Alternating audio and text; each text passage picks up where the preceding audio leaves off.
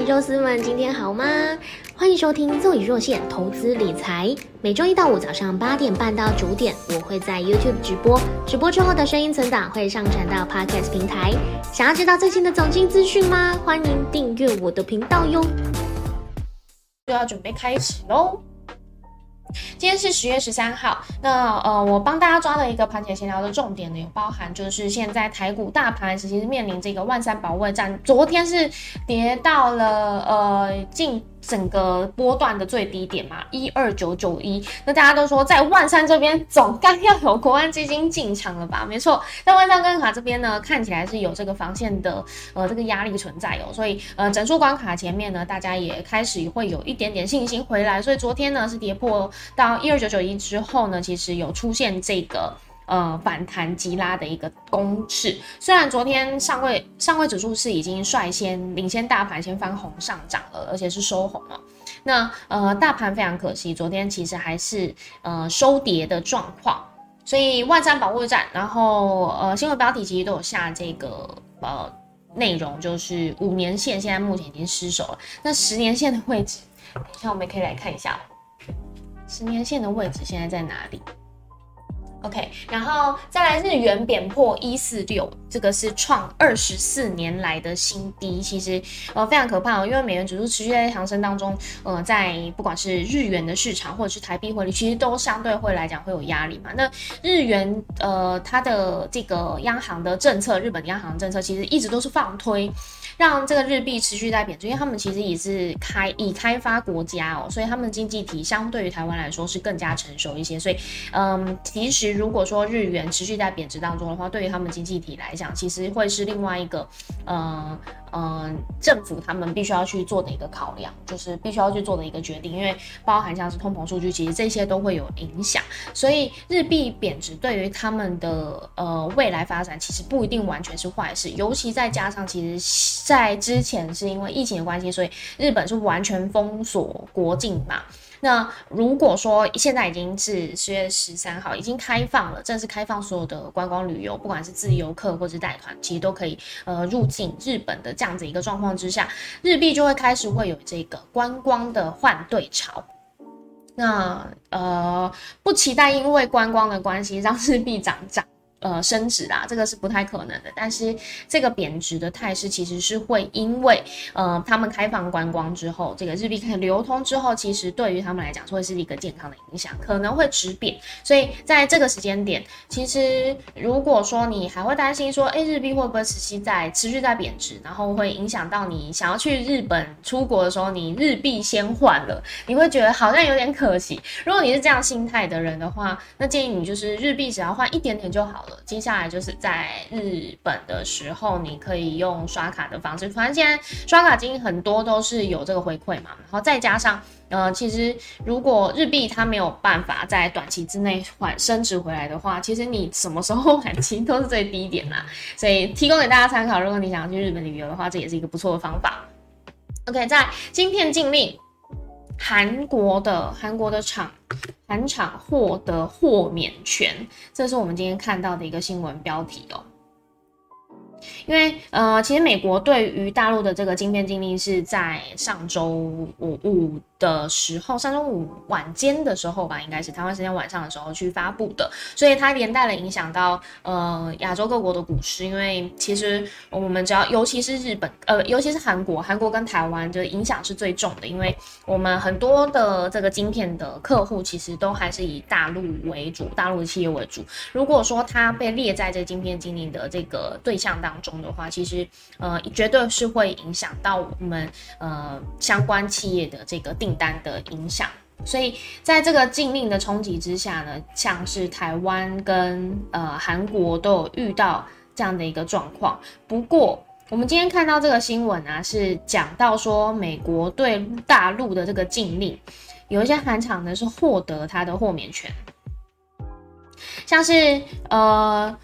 SK 海力士呢是获得了美国为期一年的出口管制豁免，不需要额外申请许可，这个是呃他们自己发出的一个声明哦。然后业界也在传说，哎，三星电子好像也获得豁免权。如果真的是这个相关呃的消息是属实的，然后再对比到台积电没有获得这样子的一个相对豁免权的话，我觉得美国老大就真的是在针对我们哦。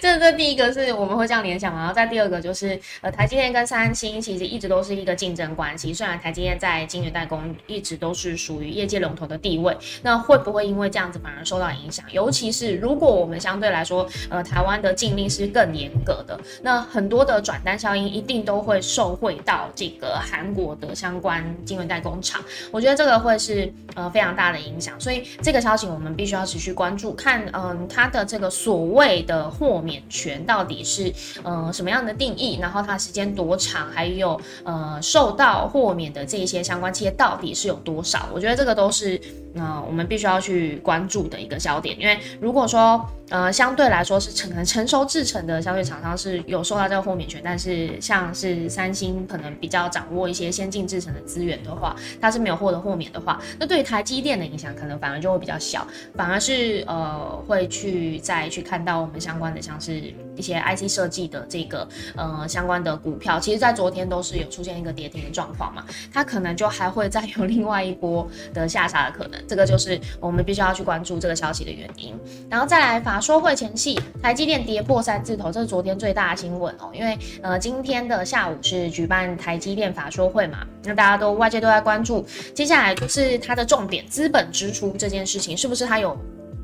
呃，到底是跟之前讲的一样，就是只有放款而已，或者是他要缩减他的资本支出，这个是非常重要的一个关键哦，就是也会影响到接下来，不管是呃法人对于台积电这个评价，或者是他对于未来的这个财测的预估，这个都是呃会有影响的，所以这个是大家会呃关注的重点。不过在法说会前夕，台股台积电跌破三字头，这个是。呃，近期以来的最低点嘛，但是在反观到美股盘后呢，我们看到台台积电 ADR 其实是翻红上涨的，所以今天会不会有一波拉抬的走势，这我们就要看呃新闻媒体怎么操作。所以我觉得这蛮好玩的，就是我们可以看一下盘中新闻呢，大家会是怎么样去 highlight 这样的一个重点，到底是会去关注在呃昨天台台积电 ADR 收红啊，或者是关注在昨天台积电跌破三字头啊，未来岌岌可危啊，我们就看一下这个新闻它是怎么样。样去呃阐述这样的一个焦点，就可以再去看到台积电的股价呢。诶，你可以去做个预测，我觉得这蛮好玩的，因为这个其实现在已经真的是跟政策息息相关，它的股价。好，然后美国的 PPI 数据已经先出炉了嘛，就是呃这个物价指数，那呃是超出预期，所以通膨呢是还没有被解决，它还是持续市场会担忧说，呃它真的很难降下来，就算我们这么激进升级，我们还是没有看到我们可见的一个效果，所以在这样的影响之下呢，今天呢会在公布的这个数据呢，其实呃大家会非常紧张，会会再去更关注哦，这个就是呃今天我们说看到盘面上的一些重点新闻。今天也太晚，晚晚上也有。对我们昨天有上一个新片，是《报告大力丸》的第二集。《报告大力丸》第一集呢，是在讲这个，嗯。空军，呃，是不是已经开始准备要成型？因为我们看到，哎，看起来好像右上角、右下角呢是有出现这样的一个趋势。那我们是不是要尊重趋势？要怎么去做？这个是第一集的一个重点。那在第二集就是，呃，因为第一集已经讲到说，就是看到很明确的一个右下角的一个趋势，说我们要去做空嘛，或者是我们要去做避险的一个动作。因为假设我们持续还是在呃坚持说要做多台股的话，那是不是有一些反而避险的操作是我们必须要去注意的？所以这个是第二集的呃第一个。第二集其实是第一集的这个延伸，空军菜鸟集合，大家可以关嗯参考一下。如果说你在现在这个时间点，你想要试着去赚钱放空的话，该怎么做？嗯，第二集有的把一些观念都帮大家建立起来，所以欢迎大家可以看完我的盘前闲聊之后，就点播我的另外一个播放清单，报告大力丸呃第二集，OK。今天发型好美，染的新色吗？好像带点紫色光泽，应该是因为，嗯，这个打光的关系。我我从小到大没有染过头发，可能我是一个非常保守的人嘛，应该是这样讲嘛，就是我我不太去做这样子的一个事情。就我从来没有染过头发啦，可以简单这样讲。好，我们刚刚有讲到，就是台股跌破了五年线，所以呢，我们来看一下到底五年线的位置在哪里，十年线的位置又在哪里。我直接就把它放成。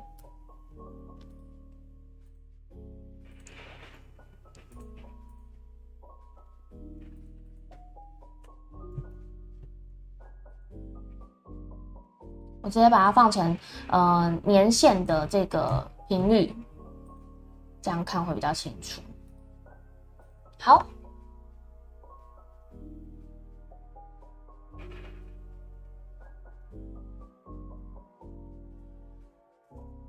，OK，我们看到五年线的位置是一三五五一。这其实已经呃在昨天的时候就是正式跌破了嘛，一三五五一，在在在在上周的时候其实就是这样了。然后十年线的位置现在是一万一千三百九十一点这个附近，那呃一一三九一。在这个位置，今天现在九点已经开盘了。呃，现在现在这个位置，我们等于是必须要去先看万三关卡这个事情，这个防线是不是可以被守住？因为它等于是一个市场的信心啦，就大家都会觉得说，哎，国安基金在这个时间点呢，应该会是一个进场防线。如果说万三都守不住的话，大家对国安信心、国安基金的这个信心就会更减弱。如果是这样的话，它就会一个信心溃堤的一个下杀的卖盘，那是不是就会开始回撤十年线？到十年线的时候。大家又会再去讲说，哎，十年前才是大家传说中国安基金会进场的一个防线。我觉得这个都说不准的啦，因为现在就是十月开始，大家都要选举了嘛。那股市呢，就不管再怎么跌，它一定都还是会寻找一个相对支撑，大概就是这样子。好，那我们再回到原本的日线图。今天台股开盘呢，一万三千一百零八点。目前是一个翻红的状况哦，在昨天在前一天的时候，其实大跌了五百九十六点，等于相当就是近第第七个大大的一个跌点嘛。那在前天的时候下跌将近六百点的一个状况之下，昨后昨天呢是有出现了这个支撑，我们看到也有出现一个下影线嘛。然后刚刚有讲到上柜指数的部分，其实领先大盘已经率先翻红，所以在今天的这个开盘的位置呢，其实也是在一百六十九点在持续往上攻击。那如果说上柜指数开始先发动的话，我们就可以必须再去关注，哎，资金是不是已经又开始回流到所谓的嗯生技股或者是一些内需股，这个是大家可以去关注的。好，那我们再快速的当带大家看一下。OK。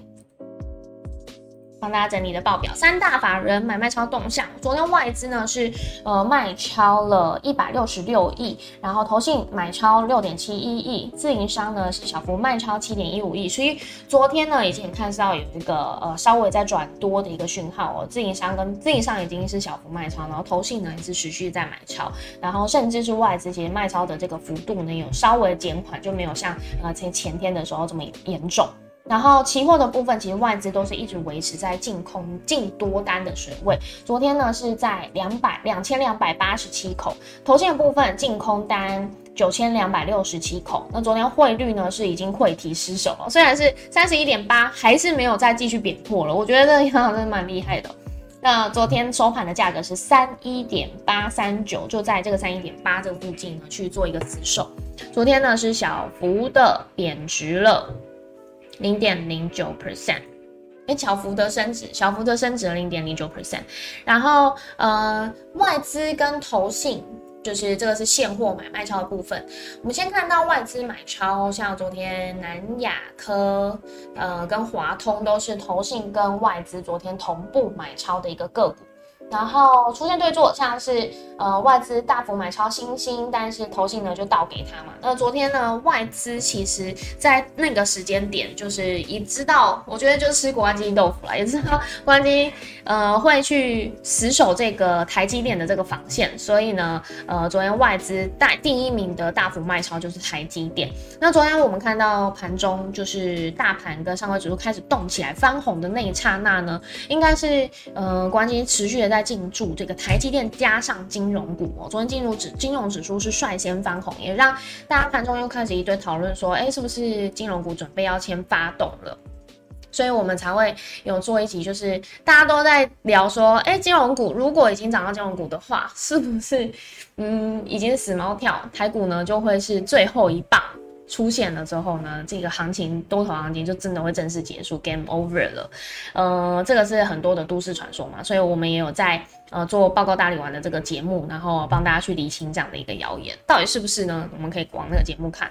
然后二年期跟十年期美债殖率一直都是持续呈现这个殖率倒挂的一个现象，那还是在持续的在嗯上升当中，都是维持在高档，虽然有小幅下降一点点。二年期美债殖率现在是四点二九 percent，十年期美债殖率三点九四 percent，然后黄金的价格呢是小幅的上涨零点四二 percent，收盘价格一千六百七十三元。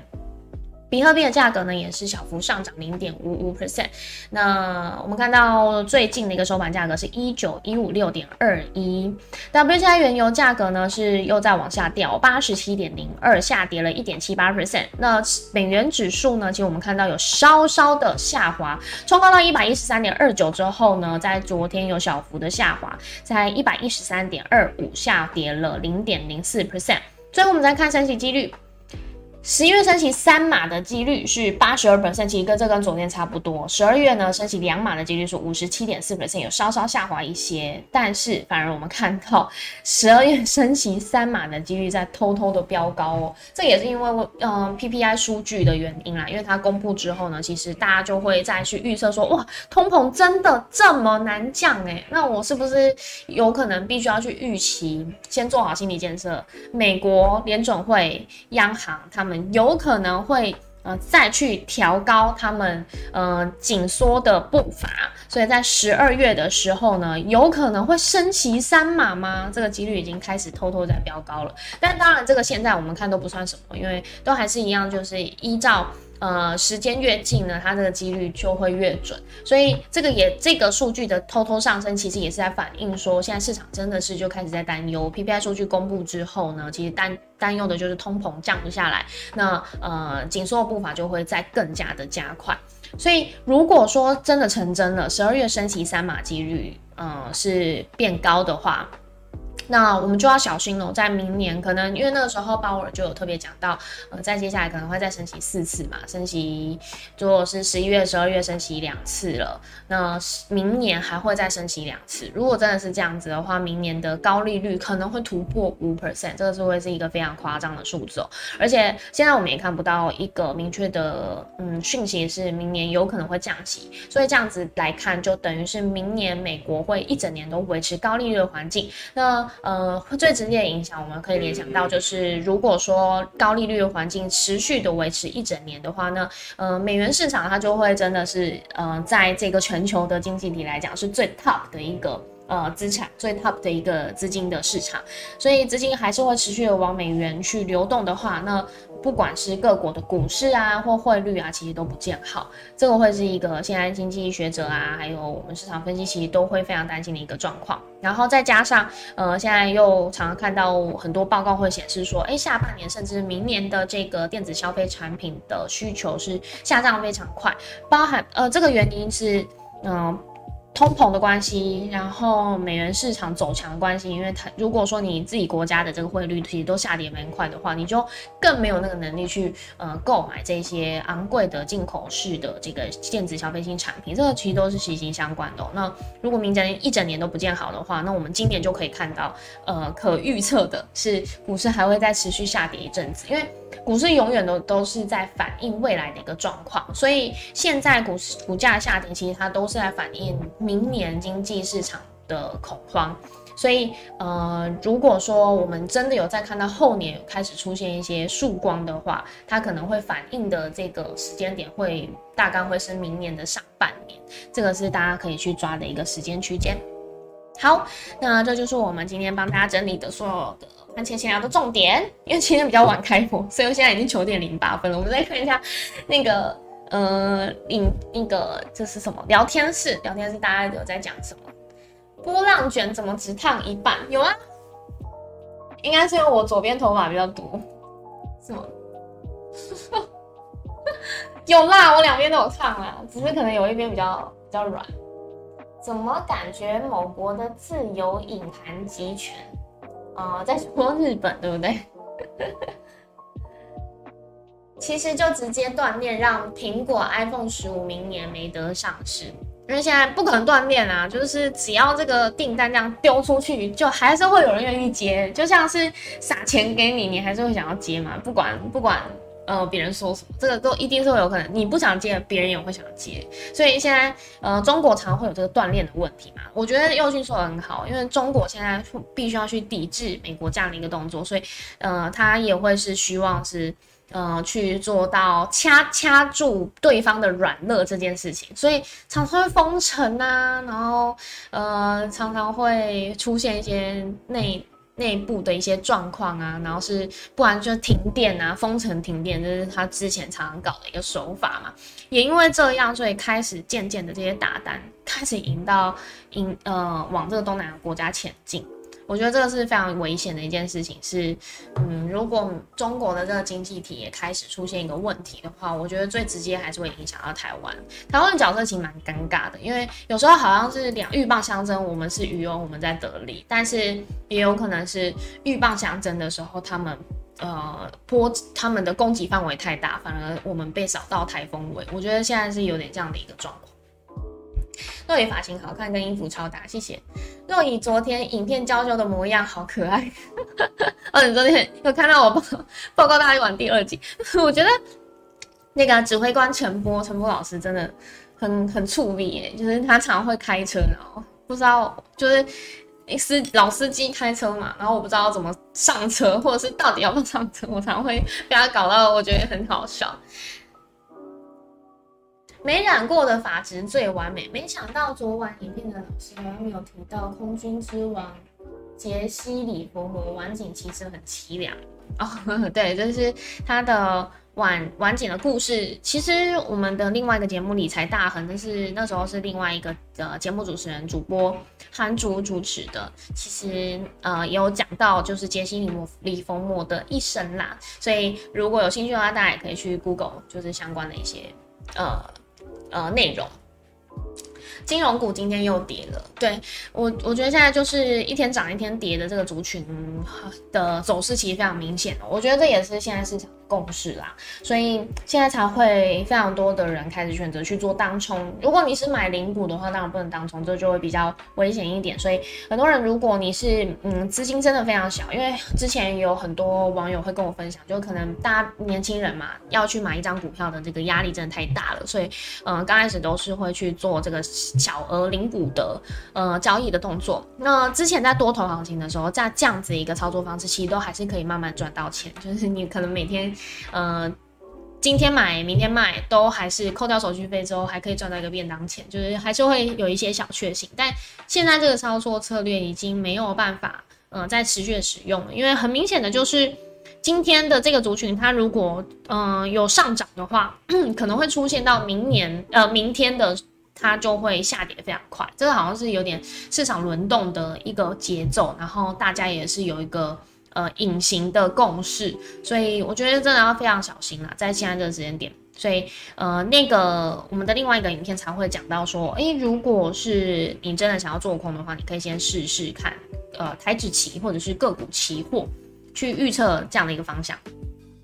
提供给大家参考。好，那今天的盘前闲聊就先到这边喽。也是一样，就是明天早上八点半，讲的有点心虚哦。每天早上都晚晚开播，啊，我会把时间赶快调回来。今天真的是有点睡过头，真的很不好意思大家。每天早上八点半到九点呢，我会在这个 YouTube 投资大力丸的频道进行直播，然后跟大家见面，然后一起在盘前闲聊的时间，我们一起交换一些资讯。那呃。直播完之后的声声音呢，我会再把它转档成 MP3 上传到我的各大 Podcast 平台，包含像是 Google、Spotify 或者是 Apple，其实都有。然后或者是有一些手机的 App，它本来就有在收听一些 Spotify 的呃不呃 Podcast 的习惯的话，其实呃这些 App 我我应该也是都有上传到。所以如果嗯大家喜欢的话，也可以再追踪我的 podcast 的这个频道，然后每天整理的这个报表啊，我会再把它转成图卡，放在我的 Facebook 上。如果有需要参考的话，也可以到我的 Facebook 去看。那目前我的平台就是以 Facebook、Instagram 还有呃 podcast 跟这个投资大六文的 YouTube 为主。其他有一些假冒的粉丝专业，如果他还有出现的话，再麻烦帮我按个检举，因为应该其实蛮蛮好分辨的啦。就是以肉眼来说的话，因为呃，我我认为每一句讲的话都要嗯跟大家交代。所以我基本上是不太会，不可能会去 PO 的，像是对账单呐，或者是什么啊，推荐哪个老师，然后赚了多少钱呐，你要赶快加入我群组啊，这一听就是诈骗集团话术，这个真的不可能会是在我的粉砖的或者是各大平台出现。所以如果你有看到类似的这样的言论的话，那再帮我按个检举，如果有看到的话，我会非常感谢你。好，今天盘前闲聊就先到这边喽，谢谢你们，拜拜，拜拜。太小资的话，就是先认真，还是先认真上班就好。对啊，我觉得这也是呃，我之前在做街访的时候，很多成功人士提供给大家的一个经验，就是在可能我们在二十岁到三十岁这个阶段，就是刚开始从呃学生转为社会人士的这个呃蜕变期，在这个时间点，就是真的会希望大家，如果你有嗯储蓄的嗯习惯的话，就要尽量的去累积自己的资产，不包不。呃，不只是你的现金而已，而是把这些资产变成一些无形的资产，就譬如说投资自己啊，呃，让自己是增加更多的业外的知识，就是你专业外的知识，然后去花更多时间，因为其实年轻就是本钱啊，时间就是你的最最大的资产，你可以嗯放弃一些玩乐的时间，然后去多多体验人生。我觉得这是我们年轻人在这个时间点可以好好的去呃培养的一些东西，所以我我所谓的放弃一些玩乐时间，不不包括是我我我所谓这个玩乐时间是，譬如说我们拿起手机，然后我们可能就开始刷废片，然后刷个半小时，其实这个半小时的时间你可以拿去做非常多的事情，我觉得这个时间就可以省掉了。但是所谓玩乐，我觉得也都非常好，因为有些人喜欢旅游。有些人喜欢到呃，就是把自己放在一个完全不认识的空间，就譬如说走到台湾的东部啊，然后用徒步的方式旅行啊，我觉得这个都会是增加你人生履历一个非常好的地方。其实如果有时间的话，我会再嗯跟大家聊。嗯，我其实，在大学的时候打过非常多工。因为我希望可以用打工的方式去体验不同的工作的模式，这个也成为我一个非常大的资产。是我在跟我我发现我在跟各行各业的人在聊天的时候，其实，呃，我都可以去，呃，亲亲身经历，或者是大概可以理解对方的想法。那甚至是说我在破冰的时候，会有非常多的话题可以跟对方聊。因为不管对方是来自什么这样的产业，或者是嗯来自什么样的不同的。文化其实我多少都会有一些资源可以去，呃，在我的那个脑袋里面可以去使用。我觉得这个是我呃，在我跟面对不同人群的沟通方式是非常好用的一个技巧。所以我很感谢我自己在学生时期的时候打过这么多不同的类型的工作，然后认看到，我觉得。看到不同的人这件事情对我来讲非常重要。呃，这些人不一定会是我直接下来认识的朋友的资产，因为我不喜欢大家把朋友当做资源这件事情。其实我我记得之前有一阵子很流行啦，就是很多人都会说要把人力人人。人脉当做是你的资产去经营，其实我很不喜欢这样的说法。我觉得朋友之间就是要交心的啦，不能把对方当做是一个，好像你看到一个钱的符号，把对方当做一个资产去去挖掘，这个是不会是一个正向的情感循环。这个这有又又扯远了。那讲回来就是，嗯，不管你。阅读到每一个人都像一本书，然后每一个产业、每一个文化都是不同的小百科。如果你有时间、有机会可以去面临接触到不同的人群的话，这真的会对自己非常有帮助。OK，今天盘前先就到这边，拜拜，谢谢你们，拜拜。